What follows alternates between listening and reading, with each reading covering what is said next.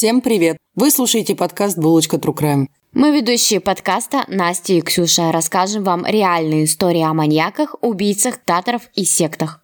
Мы будем погружаться глубоко в тему и будем ярко описывать детали всех преступлений, несчастных случаев и смерти. В подкасте присутствует ненормативная лексика и черный юмор. Подкаст не предназначен людям младше 18 лет, беременным или излишне впечатлительным людям. Мы не призываем, не убеждаем, не навязываем и не хотим никого оскорбить. Подкаст никаким образом не связан с политикой, религией, национализмом. Также не призывает к суициду, насилию, экстремизму и не является пропагандой чего-либо. Наш материал извлечен из открытых источников, смонтирован и опубликован со строго ознакомительной целью. Мы призываем к соблюдению законов вашей страны присутствия. Наливайте чаек, кофеек. Типа студия запись. Пожалуйста, тишины. Всем привет! Это Ксюша. Привет, и Настя. И наша булочка True Crime. Чё, как у вас делишки? Что вы делали неделю? Почему вы нам не пишете? Надо нам писать скорее же. Пишите, что вы делаете. Может быть, что-то интересное тоже читаете. Или смотрите то, чего мы не знаем, что вы там читаете. Мы ничего не знаем, что вы там читаете и смотрите. И нам очень интересно. Да, поболтайте с нами. Мы очень болтливые. Это точно. Я таки досмотрела Дамера. Я могу сказать, что я влюблена окончательно и бесповоротно в актера Эвана Питерса. А я таки не начала смотреть его, но все исправим. А мне очень будет интересно услышать твое мнение по поводу этого сериала, потому что я могу сказать, что сценаристы очень сильно Ой. романтизировали Дамера. Он там в этом сериале такой несчастный, знаете ли, мальчик-зайчик, которого все бросили, и он просто хотел, чтобы с ним был кто-нибудь рядом.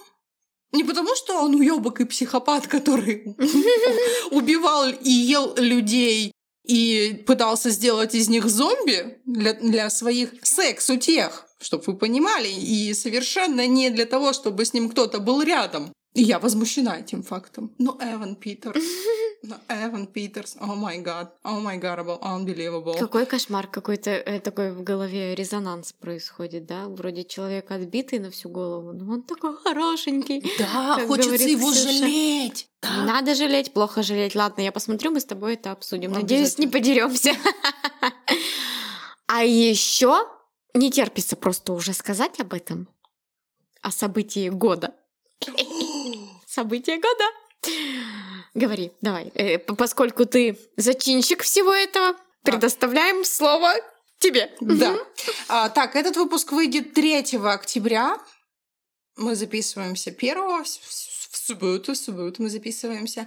А 5 октября 2021 года утром я проснулась и сказала, нет времени объяснять, мы будем делать подкаст. Ни- ничего не знаем, ничего не умеем.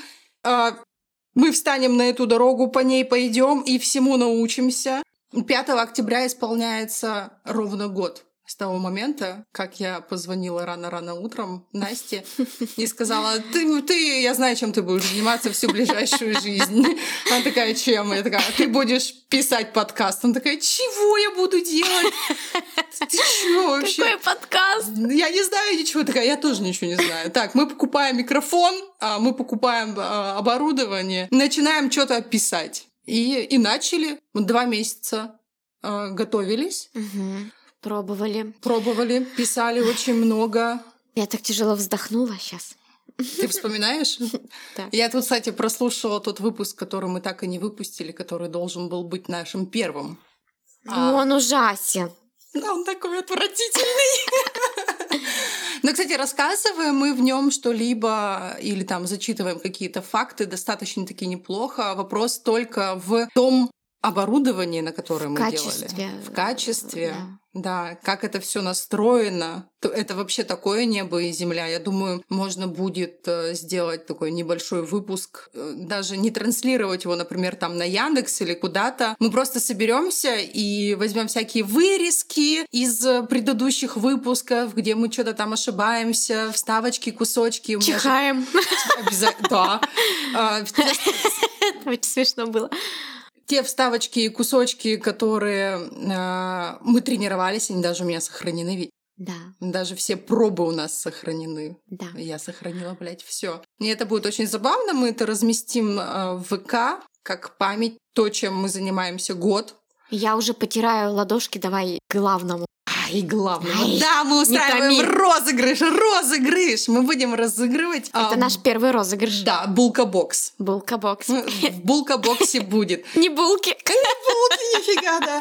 Там будет книга про маньяка. Там будет футболка. Там будет кружка. Там будут стикеры. А еще дополнительно будет три футболки и наборы стикеров. Да. А, футболки будут с нашим логотипом, Да. а стикеры мы хотим с э, нашими выпусками, ну и еще всяких прикольных таких стикеров, которые вы можете наклеить себе на ноутбук. Да куда угодно можете наклеить. На тетрадки, на ноутбуки, на машины, на лоб. На жопу своей девушки. А, А, пожалуйста. пожалуйста. Да, на стикерах будут ге- герои наших подкастов. Да. Да. То есть не просто так что-то там где-то там с потолка взяли. Мы, я больше скажу, мы это все сами нарисовали. То есть наш подкаст настолько наш, нашими же руками рукотворный, мы сами пишем сценарий. Как можем, так и пишем. Учимся. Я, кстати, спешу заметить, что с каждым выпуском сценарий все лучше и лучше. Но так как оцениваю их только я, я жду вашей оценки, вы нам тоже расскажите. Потом, значит, обрабатываем тоже мы сами, потому что мы пока еще не накопили денежек на а, людей, которым мы могли бы отдать это на аутсорс. Все зависит от вас. Намеки, намеки, Boosty, ребят, подписываемся. А что там мы еще сами? А мы сами картинки рисуем, мы сами там логотип придумали. Вообще все сами придумали. Мы прямо такие домашние, рукотворные и делаем то, вот что нам нравится прямо, как мы это видим и как мы это чувствуем. Давай обнимемся. Мы обнимаем. Мы обнимаемся. Там обнимашки, боже. Год, год. Мы же с тобой сколько... Мы с Настей а ладно, мы, наверное, все-таки это э, обычный выпуск. Я думаю, мы все вот эти вот э, выдумки, раздумки и болталки в том спецвыпуске для ВК а, расскажем. Ну вот, да, у нас вот такая дата. Год назад мы замутили это все, в чем вы тоже участвуете. Это очень круто. Да. Да. А еще мне очень нравится, как вы участвуете э, в этом движе, который Голосовалки. да, да, что-то не могла сообразить, как э, к этому, как это сказать, подвести. То есть, ну, вы так же, как и мы, участвуете в создании этого подкаста, и это как раз наше путешествие по городам мира. Напоминаю, что у нас э, на голосовании до 7 октября это Япония, Ялта и Ярославль. На данный момент выигрывает, конечно же, Япония. Ура! Я почему-то так и думала. Я не за Японию, честно могу В сказать. Японии очень много интересных историй. Я предлагаю вообще даже сделать, ну, если Япония вырвется вперед, но она уже вырвалась, сделать несколько вообще выпусков про Японию. Задержимся в Японии. Да. Мне, нрав... Мне очень нравится Япония. Да. Все, решено. Хорошо, решено. А, Значит, следите за нашим ВК, участвуйте в голосовании. А, В ВК будет э, проходить розыгрыш. И условия розыгрыша тоже там будут. Настенька, как наш а, маркетолог проекта, все подготавливает. Если Да. что, пинайте ее. Она Да. там о, ужасный великий покемон в группе. Если что, там берите и пинайте ее. Где наши подарки? Где наш розыгрыш? Где наши подарки? Когда вы вышлите нам подарки? Все будет, все будет. Да. Э, Достаточно таки быстро перейдем к нашей истории, не будем долго разглагольствовать до. Сейчас я скажу почему. Потому что история будет долгая, это будет очень... Будь здоров, скотина Кот чихнул. Э, Потому что правду говорим, да. Выпуск будет долгий, выпуск будет ужасным. Это- Очень страшный выпуск, правда. Я, подго... я вот этот выпуск я подготавливала, то есть это мой сценарий. Настя в нем никак не участвовала, потому что она сказала, иди в жопу со своими вот этими кровавыми штуками, рассказывать их будешь ты, вот эту всю мерзость. Мы сегодня это обсуждали. А, И я даже написала такой эпиграф небольшой. Мне очень жаль, что вы узнаете эту историю. Приступаем. Поехали. Год спустя в суде Лестера Лайкенса спросят, осматривал ли он дом, в котором оставил двоих из пяти своих детей. Он ответил, я не подглядывал.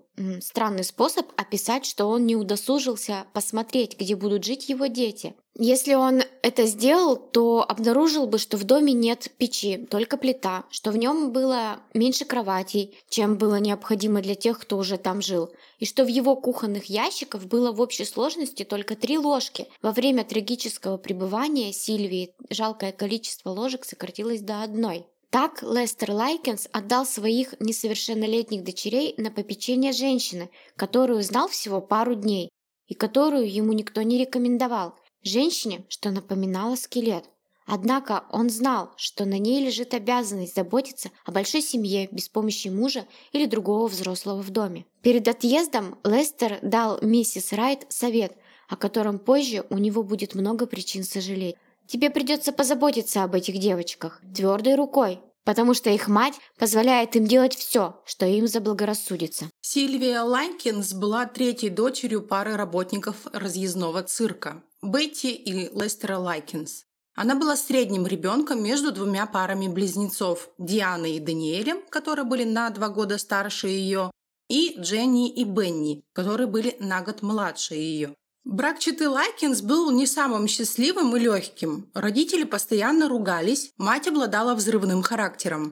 Из-за разъездной работы родителей Сильвии постоянно приходилось останавливаться у своих родственников или знакомых. За свои 16 лет жизни Сильвия сменила 14 мест проживания. Раньше она останавливалась в доме своей бабушки или путешествовала с родителями, когда они не могли найти никого, кто бы позаботился о ней и о ее сестре. 1965 году Сильвия и ее сестра Дженни жили со своей матерью в Индианаполисе, так как мать хотела развестись с отцом и буквально сбежала с девочками. Жизнь Гертруды Банишевски до того момента, как она познакомилась с семьей Лайкинсов, была трудной и печальной, но никоим образом не была преступной – ну, по крайней мере, с ее стороны. Она родилась Гертрудой Ван Фоссен в 1929 году, третьей из шести детей в достаточно бедной семье простых работяг. Ей всегда нравился ее отец больше, чем ее мать, но ее любимый отец умер от сердечного приступа, когда ей было всего 11 лет. В некоторых неподтвержденных источниках пишут, что он умер на ее глазах прямо скоропостижно скончался на месте, и Герти все видела. И это стало глубочайшей травмой для маленькой девочки. Но умер ли он на ее глазах реально, совершенно неизвестно. Известно точно следующее. Она сильно конфликтовала со своей матерью в подростковом возрасте. И в 16 лет Герти бросила школу, чтобы выйти замуж за 18-летнего Джона Банишевски. И, похоже, с тех пор она прямо жила беременной. Джон Банишевский был офицером полиции, которому было поручено следить за соблюдением закона, но он часто нарушал его, нападая на свою жену, когда она его раздражала, а раздражала она его часто. Джон заканчивал разногласия между собой и Гертрудой кулаками. Пара рассталась спустя десятилетия, и у Герти на руках осталось четверо детей. И вот представим ситуацию. Ей 26 лет, за плечами ноль образования, ноль накоплений и ноль перспектив. И вообще полный пиздец. И никакого опыта в работе. Она умела только беременеть и рожать. Через некоторое время после развода Гертруда встретила мужчину и вышла замуж за него. Его звали Эдвард Гатри. Но брак продлился всего три месяца, потому что Эдвард не хотел нести ответственность за всех ее детей. Они не были его, и он их не хотел. И вообще, нахрен тогда он на ней женился? Ну да, но он же знал, что она с детьми. Странный чувак. В то время как-то сложно было скрыть наличие четырех детей. Да и вообще, мне кажется, сложно скрыть наличие четырех детей даже и в наше время. Она снова вернулась к своему бывшему мужу, они поженились, и, и к 1963 году у них родилось еще двое детей. А, вскоре после рождения последнего ребенка Джон и Герти развелись вновь. Во втором браке они пробыли всего 7 лет, и уже у них было шестеро детей. Спустя некоторое время после второго развода Герти встретилась, э, познакомилась с Деннисом Ли Райтом, и он проявил интерес к Гертруде. Ему было всего 23 года, ей было 37, шестеро детей. Хотя в то время было совершенно не модно, они жили вне брака, они не поженились. Деннис также оскорблял и бил свою сожительницу, она была дважды от него беременна, но из-за побоев у нее случались выкидыши. Но все же она родила здорового малыша от него, назвала Деннис Райт-младший. А после, рождения, после рождения этого ребенка сожитель ее скрылся. Во время ее судьбоносной встречи с семьей Лайкинс Банишевский выглядела как э, такая молодая старая. У нее было печально изможденное и преждевременно морщинистое лицо. Хотя ей еще и не исполнилось 40 лет. Она была беременна уже не менее 13 раз.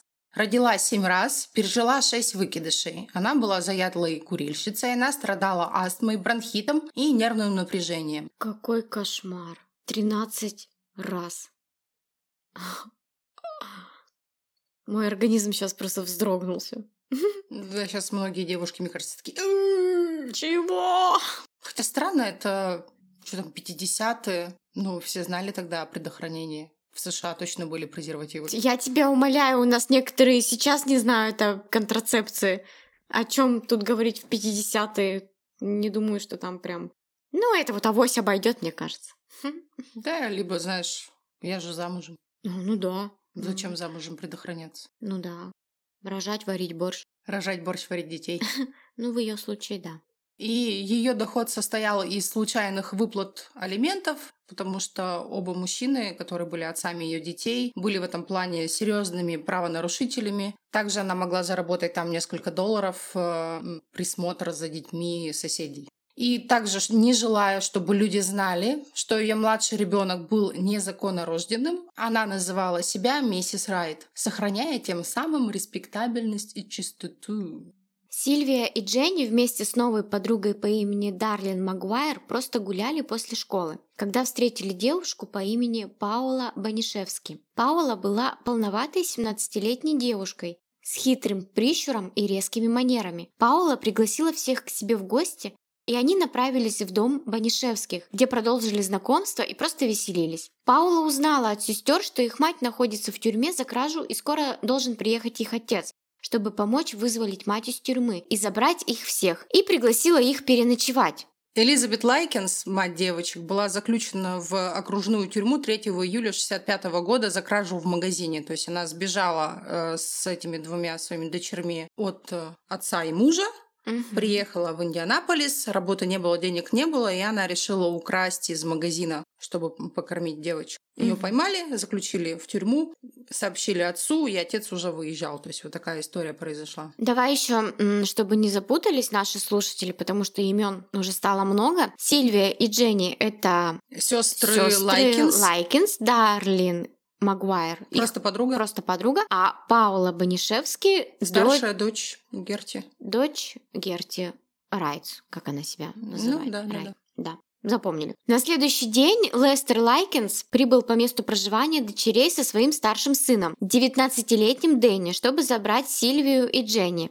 Не найдя в доме своих дочерей, он начал осматривать окрестности и встретил Дарлин Магуайр, их подругу, которая сказала ему, что они были у Банишевских. Когда Лестер добрался до дома миссис Райт, был уже поздний вечер, и он был одновременно усталым и обезумевшим от всех событий. Миссис Райт любезно предложила ему провести ночь на диване в ее захламленной и пыльной гостиной. А на следующий день произошло роковое событие, которое привело к, пожалуй, самому громкому делу того времени. Никто не знал, Гертруда или Лестер предложили ей поселить девочек на время очередной командировки родителей. Но они договорились о цене в 20 долларов в неделю. За 20 баксов в неделю дев- девчонки а, остались у Герти в доме. Выживет, к сожалению, лишь одна. Первая неделя девочек Лайкенс с Банишевскими прошла без происшествий. Они познакомились с другими детьми и пошли в новую школу. Первый платеж прошел вовремя, а вот второй платеж родителей а, Лайкенс не поступил в назначенный день. Гертруда была в ярости.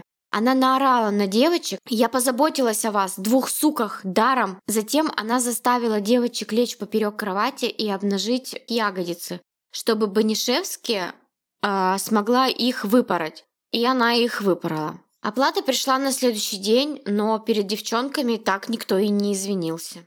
Но на этом ничего не закончилось, и следующая неделя принесла сестрам еще одну взбучку, потому что миссис Райт считала, что Сильвия подталкивает других детей к воровству из магазинов. Запомним три основных обвинения против Сильвии, которые ей выдвигала Герти. Первое, она была нечестной. Второе, она была физически нечистой. И третья, она вела беспорядочную половую жизнь. Физически нечистый, в смысле, Вонючкой. а, неряха. Мгм. Неряха, вонючка. В начале своего пребывания Сильвия каждое воскресенье посещала церковь с детьми Банишевски. Паула рассказала своей матери, что Сильвия сильно наелась, много ела на церковном ужине, поэтому миссис Райт и несколько детей придумали наказание, которое, как и многие мучения, причиненные девочке, имело извращенную логику.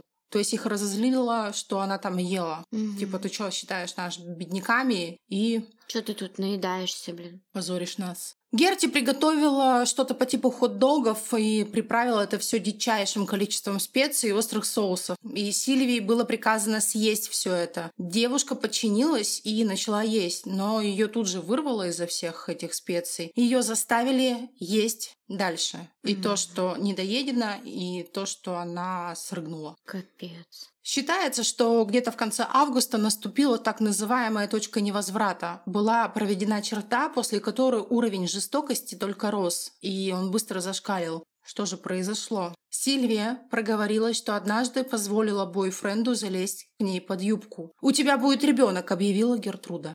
Затем она сильно пнула девушку в промежность. Последует еще очень много ударов ногами по гениталиям. Позже вскрытие покажет, что лобок Сильвии был ужасно изуродован, а лобковая кость была проломлена. Воображаемая беременность Сильвии возмутила действительно беременную Паулу Банишевски, то есть старшую дочь Герти. Паула была беременна от своего бойфренда, который, к слову, был женат. Паула э, сбила Сильвию на пол со стула, на котором сидела девочка, и сказала, «Ты не можешь сидеть на стуле, ты грязная шлюха». После всего произошедшего, очевидно, в качестве мести Сильвия в школе сказала некоторым своим а, одноклассникам, что две старшие девочки Банишевские, Стефани и Паула, были проститутками. Но я решила, что мы об этом тоже расскажем, потому что Сильвия не была ангелом во плоти, она была бойкой девчонкой, которая могла наговорить гадости, могла сделать гадости на самом деле. Она не была агнцем божьим. Но это все равно ничего не оправдывает, мы понимаем, да? Конечно. Вот. 15-летний бойфренд Стефани, Кой Хобарт, услышал, или Хаббард еще, Хобарт, Хаббард,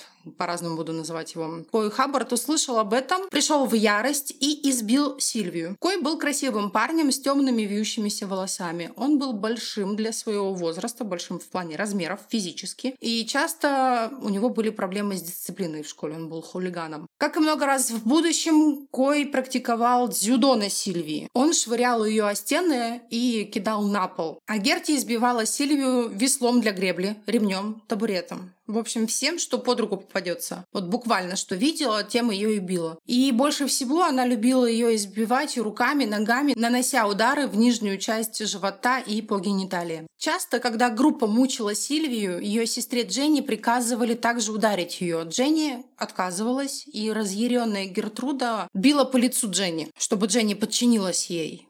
И Дженни ей подчинилась, но позже, когда она давала показания, она сказала, что она била ее специально левой рукой, а не правой, что это будет не так больно, потому что она правша, и левая рука у нее более слабая. Такая сестринская забота.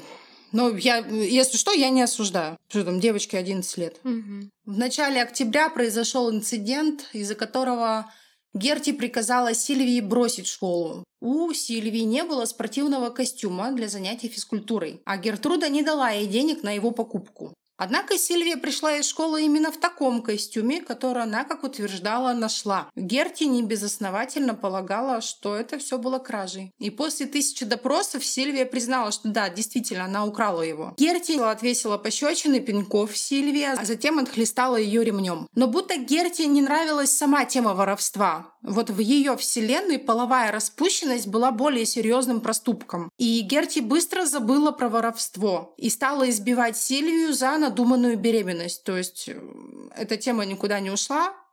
Герти ну, утверждала, что она беременна. Позже, в тот же день, все еще не удовлетворенная тем, что девушка должным образом наказана за кражу, она поднесла зажженную спичку к ее, как она говорила, липким пальцем, то есть э, воровским рукам, обозначению чего-то, вот как у нас на варе шапка говорит, вот, Мгм. э, у, у вора липкие пальцы. Вот Мгм. она поднесла зажженную спичку к липким пальцам, чтобы их осушить. Ну, вы понимаете, да, о, о чем я? А, огонь и прижигание станет главной особенностью пыток Сильвии. Его происхождение, вот этой э, аддикции к огню, жару и прочему, вероятно, связано с тем инцидентом, когда жестокий бойфренд самой Гертруды, Деннис Райт, потушил сигарету о ее шею. Угу. Разношерстная компания прижигала Сильвию сигаретами и зажженными спичками. Паула сломала руку, ударив Сильвию, но гипс на руке не остановил ее от участия в пытках. Она продолжала впоследствии избивать девушку гипсом. Любимым занятием нескольких детей в этом районе было мучить Сильвию, пинать, бить, переворачивать ее, там, подкидывать, э, использовать на ней приемы дзюдо, изучать на ней дзюдо, то есть Кой Хобарт показывал приемы дзюдо на Сильвии, а они их имитировали ну, типа отрабатывали. Да, отрабатывали как на кухле. И они поджигали ее. Поджигали, прижигали, обжигали, тушили сигарет. Сильвия терпела все издевательства и пыталась не кричать. Она так сильно закусывала свою нижнюю губу, чтобы заглушить крики, и что она прогусила ее и порвала. Издевательство над Сильвией усиливалось и приобретало все более сексуальный характер. Нет никаких сообщений о том, что Гертруда или кто-либо прикасался к Сильвии каким-то образом в плане в сексуальном, то есть на, на сексуального насилия. Mm-hmm. Ни один из мальчиков, которые вот с энтузиазмом принимали участие в избиении и пытках девушки, не насиловал ее и не принуждал к какому-либо другому, кроме типичного да, видов сексу, mm-hmm. там ни оральному, ни канальному, никакому. Открытие показало сильный отек области гениталий Сильвии из-за ударов ногами, но ни один из вот этих внутренних разрывов влагалища, который было, он не был связан с изнасилованием. И тесты как жидкостей. Э, Биологических жидкостей. Да, э, они не показали, что там сперма была. Угу. Отрицательные были. Угу. В один ужасный день миссис Райт, то есть вот э, каким образом вот это сексуальное насилие проявлялось конкретно в этом кейсе. В один ужасный день миссис Райт Гертруда, Герти, как она любила себя называть, Герти возмутилась тому факту, что у Сильвии было немного лишних денег. И Герти сказала, что девушка их либо своровала, или занималась проституцией. Другого варианта, конечно же, не было. Угу. Хотя Сильвия вместе с сестрой они сдавали бутылки и получали за это деньги. Но, естественно, в мире Гертруды Сильвия не могла просто так сдавать пустые бутылки из-под газировки, как она утверждала, ну, Сильвия сама. Итак, пока несколько детей находились в доме Банишевски, Гертруда заставила плачущую Сильвию исполнять стриптиз перед всей компанией. Когда Сильвия полностью обнажилась, миссис Райт заставила плачущую девушку засунуть себе во влагалище бутылку из-под Кока-Колы. В разгар всего этого ужаса пришла Стефани Банишевски. Она пришла домой из школы. И, увидев Сильвию обнаженной перед кучей детей, запихивающей себе бутылку, но она не подозревала, что это представление заказала ее собственная мать. Возмущенная Стефани бросилась к Сильвии и влепила ей пощечину. А затем она приказала Сильвии идти к себе в комнату. В эту самую ночь Сильвия обмочилась в постель. И ее мучители решили, что теперь она должна жить в подвале вместе с собакой, потому что она была излишне грязной, чтобы жить вместе с людьми. Паула наказала Сильвию за ночное недержание мочи, не дав ей воспользоваться туалетом и тем самым вынудив ее испачкаться во всех испражнениях. После э, таких событий ее мучители начали ввели, так скажем, режим принудительного купания. То есть ее нужно было отмыть от грязи. Они связали грязную, я показываю кавычки, девушку и загнали ее в ванную Банишевских, предварительно наполнив ее обжигающей горячей водой. Иногда ее клали в ванну и сама Гертруда вместе с Паулой, а иногда по вечерам помогал 14-летний Ричард Хопс. После таких водных процедур Паула Банишевски на распаренные раны Сильвии сыпала соль, чтобы причинить ей еще больше страданий страданий. Сильвию часто держали обнаженной или почти обнаженной, там, полураздетой в течение нескольких дней. Она превратилась в игрушку для соседских детей. Повторюсь, они жгли, били, толкали, они отрабатывали на ней дзюдо, они сталкивали ее по лестнице в подвал. Еще вот такая у них любимая игра появилась после того, как Сильвию перевели жить в подвал. Однажды голодающую девушку выпустили из подвала и велели есть суп руками. И изголодавшаяся девушка пыталась это сделать, но Джон отобрал у нее суп. Позже Герти и Джон заставили девушку ей собственную мочу и кал. Да, жуть какая, господи, я... Это же реальная история. Это не какой-то там фильм, да, вот мы сейчас рассказываем о психически нездоровых людях там вымышлен. Это реальная история. Это так страшно. Это, это просто пиздец. Это история о женщине, у которой было семеро детей, и она забила вместе mm-hmm. со своими детьми и соседскими детьми девушку до смерти. Да. Да. Последние выходные в жизни Сильвии начались, когда миссис Райт снова решила позволить ей поспать наверху в кровати. Однако она поставила странное условие. Гертруда поручила Джону, Кою и Стефани привязать Сильвию к кровати, чтобы она не могла встать ночью, чтобы пойти в ванную. «Ты не можешь пойти в ванную», — сказала Гертруда, «пока не научишься не мочиться в постель». Той ночью, естественно, Сильвия обмочилась в постели. И следующее утро началось со второго принудительного стриптиза, кульминацией которого снова стало то, что Сильвия засовывала себе бутылку из-под газировки во влагалище. Тогда миссис Райт решила еще раз отомстить Сильвии за то, что она клеветала Паулу и Стефани в школе в этой. «Ты заклеймила моих девочек, поэтому я заклеймлю тебя», — сказала она. Затем Герти предложила Рику Хопсу что-нибудь вытатуировать на Сильвии. И он с радостью принял это задание. Сильвию насильно раздели, затем связали и заткнули рот. Гертруда нагрела швейную иглу и вырезала, вырезала, выжгла букву «I», апостроф и часть буквы «М», прежде чем передать иглу Хопсу и сказать ему закончить работу. Рики начал также вырезать, но потом остановился, чтобы спросить миссис Райт, как пишется слово «проститутка». Она написала для него сообщение на листе бумаги, ну то есть как это пишется, и он выжег его на животе Сильвии. Через несколько минут Рики Паула и десятилетняя Ширли Банишевский решили поставить на Сильвии еще одно клеймо. Это будет буква «С» для Сильвии, то есть первая буква ее имени. Рики выжег первую кривую на груди Сильвии, затем он и Ширли позвали Дженни и приказали ей нанести оставшуюся часть этой буквы. Дженни окаменела, и ребята отвесили ей пощечину и пригрозили, что тогда заклеймят ее, если она не согласится. Ширли выжгла вторую кривую, но перевернула ее так, что на груди Сильвии появилась цифра 3, но не буква «С». Герти насмехалась над Сильвией по поводу слов, выжженных у нее на животе. «Что ты собираешься делать теперь, Сильвия? Теперь ты не можешь выйти замуж. Ты не можешь раздеваться ни перед кем. Что ты теперь будешь делать?» Плачущая, изуродованная девушка выдавила из себя последние всхлипы. «Да, я ничего не смогу сделать. Это останется там навсегда». тот вечер Сильвию снова отправили в подвал, где Хаббард ударил ее о стену. Позже Дженни Посетила свою сестру, которая сказала ей, «Я умру, я точно это знаю». Той ночью Сильвии разрешили переночевать наверху. А на следующий день ее купали миссис Райт и Стефани. Однако это уже была обычная теплая ванна, а не обжигающая. Тогда Гертруда и Паула заставили Сильвию написать письмо родителям. Сильвия начала было писать записку, начала ее со слов «дорогие мама и папа», но миссис Райт велела ей остановиться и заставить ее начать сначала со своеобразным приветствием мистеру и миссис Лайкинс. После смерти Сильвии миссис Райт передаст эту записку полицейскому. Она рассказывала ему, что Сильвия несколько дней отсутствовала дома, а потом бродила по заднему двору, держа в руках это послание. То есть она вернулась уже вот такой измученной, побитой, обожженной и изнасилованной. Неподписанная записка, в частности, гласила следующее.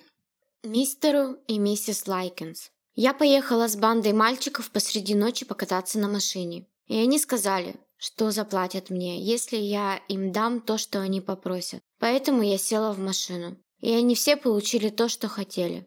И когда они закончили, они избили меня и оставили ожоги на моем лице и по всему телу. На животе они мне выжгли и вырезали. Я проститутка и горжусь этим. Я сделала все, чтобы разозлить Герти и потратить на меня деньги. Я разорвала новый матрас и помочилась на нем. Я также стоила Герти счетов врача, которые она действительно не может оплатить, и довела Герти до нервного срыва и всех ее детей.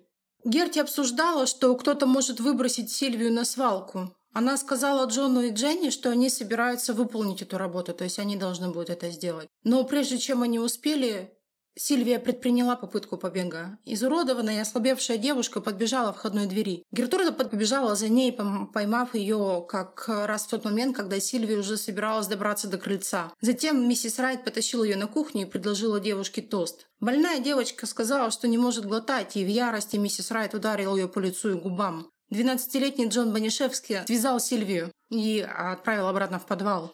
Очевидно, не желая смерти своей юной подопечной, по крайней мере до тех пор, пока она не окажется в другом месте, Гертруда спустилась в подвал и предложила ей крекеров. «Отдай собаке», — сказала Сильвия. «Она голоднее меня». Возможно, Сильвия чувствовала, что ей уже нечего терять, и поэтому была непокорной, или, возможно, уже слов, выжженных на ней, подорвала ее волю к жизни. Миссис Райт несколько раз ударила девушку кулаком в живот. На следующий день, в воскресенье, 24 октября, Гертруда и Джон избили девушку в очередной раз. Затем Герти попыталась ударить Сильвию веслом, но вместо этого ударила сама себя, поставив фингал по свой собственный глаз. После чего Кой Хаббард э, ударил Сильвию метлой по голове, лишив ее сознания. Ночью Сильвия неоднократно стучала лопатой по полу своего подвала тюрьмы, Соседи были обеспокоены и хотели было вызвать полицию, чтобы пожаловаться на шум, но почему-то не стали. На следующий день Сильвию отвели наверх для последней немучительной ванны. Ее поместили в ванную в одежде. Когда они достали ее из ванной, Стефани и Рики поняли, что Сильвия не дышит. Стефани попыталась сделать Сильвии реанимацию рот в рот, но это не помогло. Сильвия уже была мертва. Герти велела Рики вызвать полицию. Ему пришлось пойти к телефону-автомату, так как в доме Гертруды не было телефона. Когда полиция добралась до дома, обезумевшая Герти вручила им письмо, процитированное выше нами, надеясь, что оно снимет с нее вину за потрепанный труп, лежащий на матрасе. Однако, прежде чем офицер успел прочитать его, напуганная Дженни Лайкинс прошептала ему Вытащите меня отсюда, и я вам все расскажу. У меня вопрос. Угу. Почему она не сбежала? Вот были ли попытки сбежать и спастись? Да, они были. Дженни э, в свое время удалось связаться со, с их старшей сестрой Дианой, которая была замужем. У нее была своя семья, она жила в другом штате. Дженни рассказала об тех ужасах, которые творятся в этом доме, и попросила Диану вызвать полицию, чтобы их спасти. Но Диана ей не поверила, Полагаю, что Дженни просто недовольна тем, как ее наказывают, и вообще это все выдумывает. Угу. Ну, потому что ну, в это сложно поверить. Вот правда. Ну да, я и говорю, что мы такое ощущение, как вот мы что это какой-то вот фильм, там, обезумевшие психопатки, а не реальная история. Да, да. То есть это вот моему мозгу это очень сложно воспринять, насколько жестокость вот в этой женщине. Ну, это реально ли быть таким жестоким вообще? жестоким, зверским каким-то, угу. садистическим, прям да. вообще жуть. Также одна из девочек, которая побывала в доме и видела, что там творится, 12-летняя Джуди Дьюк, пришла домой после как раз посещения вот этой вакханалии и рассказала своей матери, что они били и сильно пинали Сильвию. На что мать ей сказала, да так бывает, когда кого-то наказывают. Такое может быть. Вскоре после этого Диана приехала таки навестить своих сестер, но Гертруда отказалась пустить ее в дом. Во-первых, она сказала, что Лестер, отец, приказал не впускать Диану, а во-вторых, что сбежала Сильвия, ее здесь нет. Угу. Что ваша Сильвия проститутка. Она сбежала.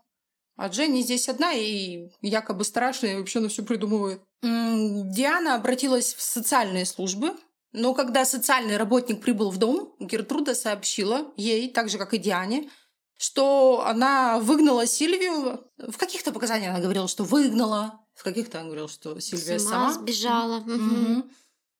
Ну вот э, социальному работнику она, собственно, сказала, что она выгнала Сильвию за то, что та была физически нечиста и занимается проституцией.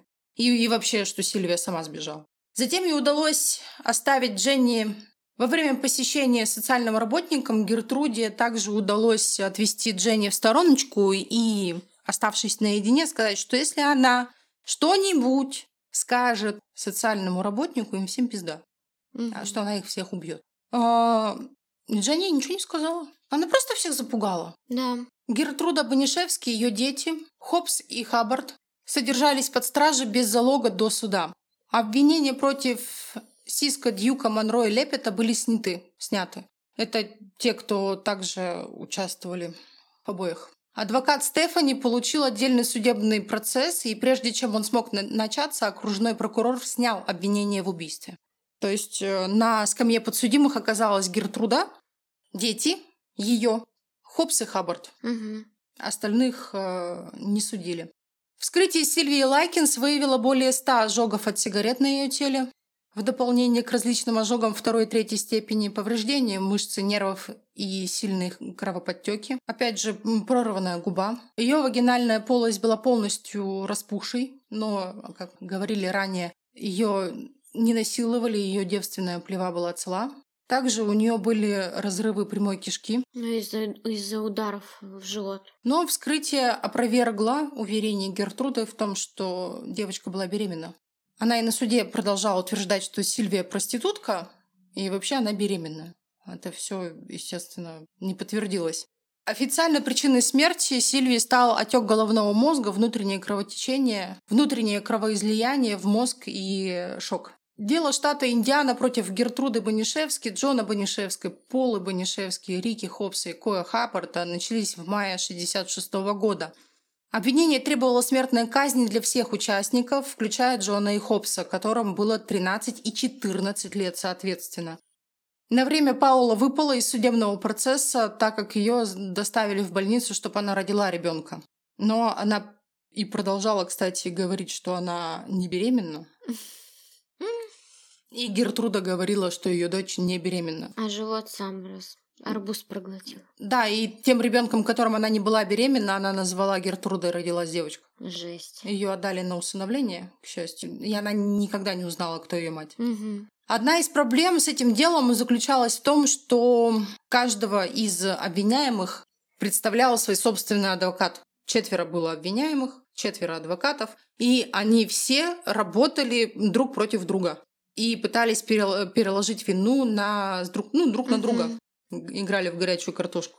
Адвокат Гертруды пытался переложить вину на детей, разыгрывая карту психически больных и нездоровой женщины, изображая ее слабой и неспособной предотвратить вот это насилие. Угу. Типа она не справилась с детьми, они это все сами э, устроили, а она просто не смогла остановить их. Не да? смогла, да. Такая остановить. несчастная женщина. А адвокаты, по, которые детей представляли, они поступили как раз наоборот, что Гертруда это все замутила. Угу, заставляла их. Да, а они, бедные несчастные, не могли не подчиниться. Самое э, вообще, кто, кто хуже всего свидетельствовал против Гертруды? Сама Гертруда. Она рассказывала причудливые дикие истории о Сильвии, которая была проституткой, о ее свидании с женатыми мужчинами, средних лет. Она обвиняла ее в частых домашних драках. Для подтверждения этих слов вызвали 11-летнюю Марию. Поначалу Мария Банишевски подтверждала все, что говорила ее мать, пока во время перекрестного допроса вдруг не закричала «О, Боже, помоги мне!» и зарыдала. После чего она, собственно, рассказала все, как было. Угу. Вот все, что мы сейчас вам рассказали, это большинство... С ее слов? Да, да, именно так. И, собственно, вот она рассказала в подробностях, как э, братья и сестры и соседи избивали и убивали Сильвию. Это был шокирующий поворот. Против всей семьи вообще выступила собственная дочь. И ее показания были взяты для окончательного вердикта. Гертруда Банишевски была приговорена к пожизненному заключению без права на помилование и УДО но, вопреки протесту общественности, была условно освобождена в 1985 году, всего через 20 лет после смерти Сильвии, и умерла пятью годами позже от рака легких в 1990 году. Паула Банишевски, 17 лет, была признана виновной в убийстве второй степени, но в 1971 году приговор был отменен по техническим причинам. Она признала себя виновной в умышленном убийстве и получила от 2 до 21 года. В очередной раз закон, кажется, издевался над Сильвией, освободив Паулу условно-досрочно в 1972 году, несмотря на попытку побега из тюрьмы. 15-летний Ричард Хопс был осужден за непредумышленное убийство и отсидел два года. Он умер от рака в возрасте 21 года. 13-летний Джон Банишевский был осужден за непредумышленное убийство и отсидел всего два года. Он единственный Банишевский, который раскаивался в своих преступлениях. С 15-летней Стефани Банишевской сняли все обвинения. 11-летней Марии Банишевской так и не было предъявлено обвинение, и она была единственным членом семьи Банишевский, который плакал во время суда. Десятилетней Ширли Банишевский, несмотря на ее активное участие никогда не предъявляли обвинений. 15-летний Кой Хаббард был а, бойфрендом Стефани и участником избиений и пыток Сильвии. Он был осужден за непредумышленное убийство и отсидел два года. В 1982 году его осудили за другое убийство, но оправдали. В общей сложности обидчики и мучители Сильвии отсидели за свои преступления 33 года.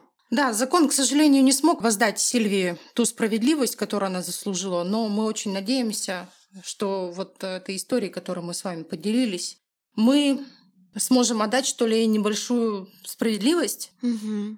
такую дань ей, не знаю. Если ну. существует тот мир, Сильвия, мы, блядь, скорбим до сих пор, да. вот честно. И повторюсь, э, мне очень жаль, что вы сейчас слушали вместе с нами эту историю, которую мы рассказали. У меня на глазах слезы. Не плачь. Э, пожалуйста. Я расчувствовалась. Это вообще, это, это вообще капец, короче. Как вот, вот, когда мне не хватает слов, я всегда говорю, это вообще капец. Это вообще капец, просто вообще. Да. Как Настя уже сказала, Ричард Хопс умер от рака в 21 год. Джон Банишевский умер 19 мая 2005 года ему было 52 года, он был женат, и он был отцом троих детей. Как он, он с этим жил вообще? А он, рас... он раскаялся. Кой Хаббард умер в 56 лет от сердечного приступа. У него была жена и пятеро детей, 17 внуков и один правнук. С Паулой Банишевски, Паулой, Паулой, интересная история, кстати, вышла после всего этого. Как Настя сказала, ее э, выпустили в 72 году. Угу. Она сменила имя. Она назвалась Паулой Пейс. И долгое время никто не знал, где она, что она, как она. Но в 2012 году ее, короче, как вот как сказать, в общем, поступило в школу анонимное сообщение, что тот школьный помощник, который работает психолог, то ли она помощником школьного психолога была, то ли она школьным психологом была, что-то такое. Что это именно Паула Банишевски. Стали проверять, и это подтвердилось. Они отстранили от работы, уволили. Угу. Вот, а, потому что не может не раскаявшаяся преступница работать школьным психологом. Ну, как может быть психопат вообще быть психологом? Ну, она же психопатка. Ну, конечно, она отрицала всю свою беременность, родила, сказала, что мою дочь будет звать Гертрудой. Но, ой, я не была беременна, никогда не рожала. Фотки посмотрите, мы фотки-то к посту прикрепим. У нее там такая рожа, знаете я не понимаю, что здесь происходит. Смотрите, какая красивая. Вот. Да уж. Такая вот она. Коза сутулая. Ой. Стефани Банишевский, как Настя сказала, с нее сняли все обвинения. Э, она стала учительницей и родила несколько детей. А с сестрой с ее что? Про сестру-то? А, кстати, мы не сказали, ее сестра была больна полиэмилитом. Ну, это просто к слову. Угу. Просто это не играло никакой, собственно, роли ее заболеваний во всех происходящих событиях, которые мы описывали. Угу. Дженни Лайкинс в 1966 году зарегистрировалась в программе рабочей корпорации и получила работу в банке.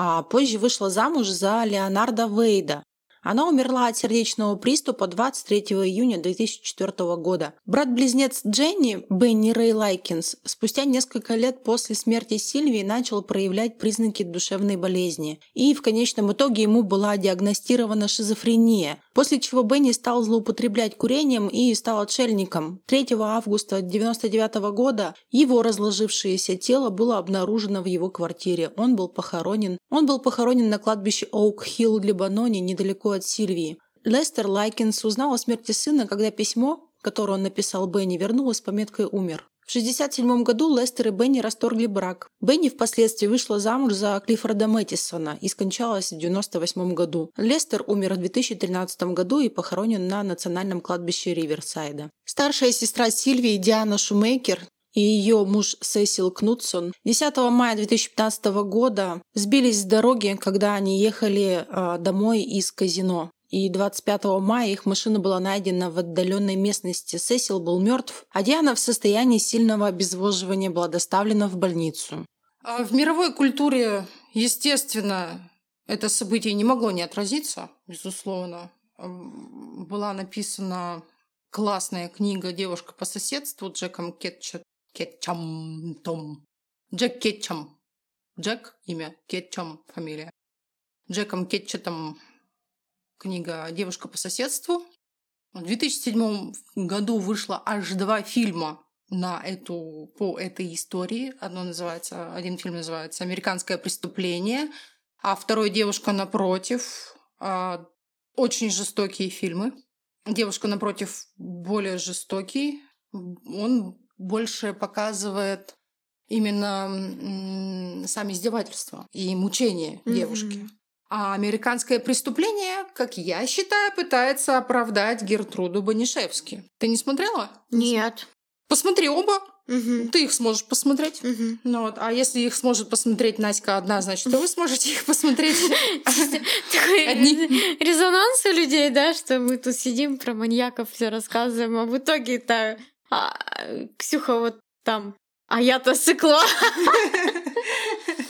Да.